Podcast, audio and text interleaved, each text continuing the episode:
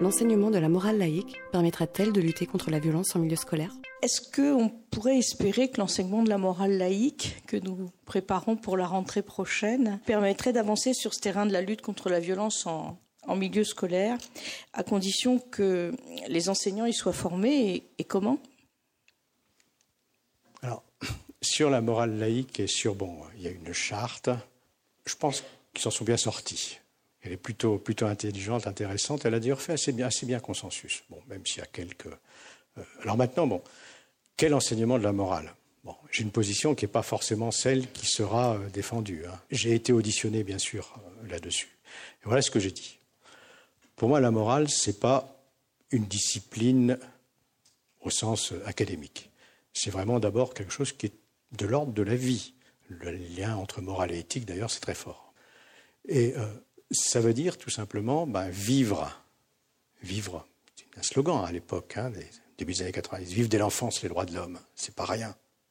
Se rappeler par exemple que parmi les droits des enfants, il y a des droits actifs et pas seulement les droits passifs. Et du coup les exercer, c'est important. Je vais vous donner quelques exemples, mais liés plutôt donc à la problématique que j'ai, qui est celle de la violence à l'école.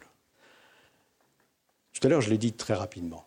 Un euh, des problèmes de comportement je dis bien de comportement, y compris donc de troubles de comportement lourds qu'on peut avoir avec un certain nombre d'élèves, c'est un problème donc de conditionnement, de patterns donc de comportement qui sont très souvent identiques. Je rappelle une chose très simple les personnalités violentes sont des personnalités qui ont un seul mode de réagir et surtout un seul mode de penser.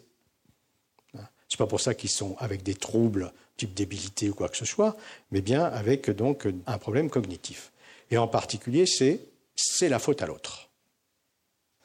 Monsieur le juge, j'ai frappé ma femme, c'est normal. Elle m'empêche d'aller au bistrot avec les copains. Monsieur, j'ai frappé, oh, c'est normal, il est roux. C'est la même chose. c'est toujours la faute à l'autre. Et toujours avec cette idée donc qui est une pensée unique. C'est pas ma faute, c'est la faute à l'autre. Donc beaucoup de programmes qui ont prouvé leur efficacité, qui ont été évalués de manière efficace, sont des programmes qui essayent de mettre en place chez les élèves, en l'occurrence, donc en grande difficulté ou non d'ailleurs, un niveau de morale supplémentaire. Qu'on arrive à donc une morale qui soit plus diverse, où je peux comprendre qu'il y a d'autres points de vue que le mien. Je sors de la période écocentrique, si je veux parler comme Piaget et comme les néo-adlériens là-dessus. Bon. Donc il y a par exemple un programme que moi j'aime beaucoup, c'est basé sur donc ce qu'on appelle les dilemmes moraux, chose d'assez connu. Qu'est-ce que c'est un dilemme moral? Bon ben c'est on propose un groupe qui est organisé, qui a des, on a mis en place des systèmes de circulation de la parole. C'est pas quelque chose qu'on fait comme ça, n'importe comment. Hein. Donc des groupes qui se réunissent d'ailleurs souvent. Euh, ça peut se pratiquer dans une classe. Moi personnellement, je l'ai pratiqué. Où on essaye simplement de faire prendre conscience au groupe qu'il y a un problème, il peut y avoir plusieurs points de vue et éventuellement plusieurs solutions, ou d'ailleurs pas de solution.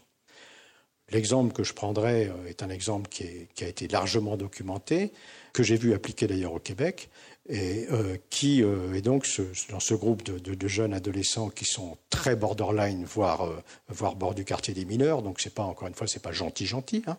Bon, où on propose par exemple la situation suivante j'ai un, un adolescent, on va l'appeler Paul, qui a 17 ans, qui a une petite copine. Alors c'est évidemment fictif, hein, c'est une situation qu'on leur propose. Donc il y a une petite copine, euh, Adeline, euh, qui en a 14, et Adeline est enceinte. Adeline pose son point de vue. Moi, je n'avorterai pas. C'est mon corps. Il est hors de question que j'avorte. Je suis pro-life. Je suis bon, j'élèverai mon gamin ou ma gamine. Paul, qui n'est pas forcément un salaud, il dit bah oui, je, t'aime, je vais pas te quitter pour autant, mais enfin, Adeline, réfléchis un peu, tu vas foutre tes études en l'air, et puis moi, à 17 ans, je suis désolé, je me sens pas mûr pour être père, etc. C'est une catastrophe, donc on peut pas le garder, cet enfant. La maman d'Adeline, qui euh, dit oh, c'est catastrophique, bon écoute, on va se débrouiller, je vais t'aider, je sais pas comment on va faire, mais bon. Le papa d'Adeline, dehors, t'avais qu'à pas faire ça. Voilà les points de vue. Points de vue qui se développent. Qui a raison?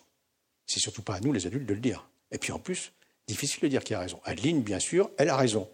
On n'a pas incité à l'avortement, je le rappelle, c'est son corps, c'est vrai. Mais enfin, on ne peut pas s'empêcher de penser que peut-être que Paul ne dit pas que des conneries.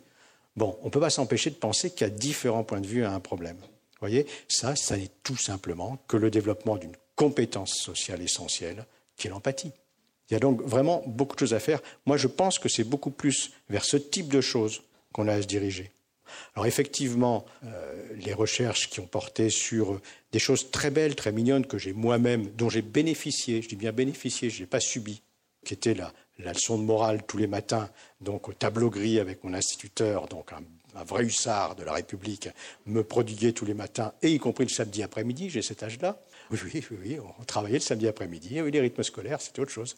Bon, euh, et qu'avec des garçons. Alors ça, quand je le dis à mes enfants, c'est un dinosaure, papa. Bon, euh, et euh, donc bon, bah oui, mais le problème, c'est que ça, les recherches ont montré que ça servait à rien. Donc quelque part, c'est une discipline morale, tout ce qu'on veut, mais c'est encore une fois comment on le vit.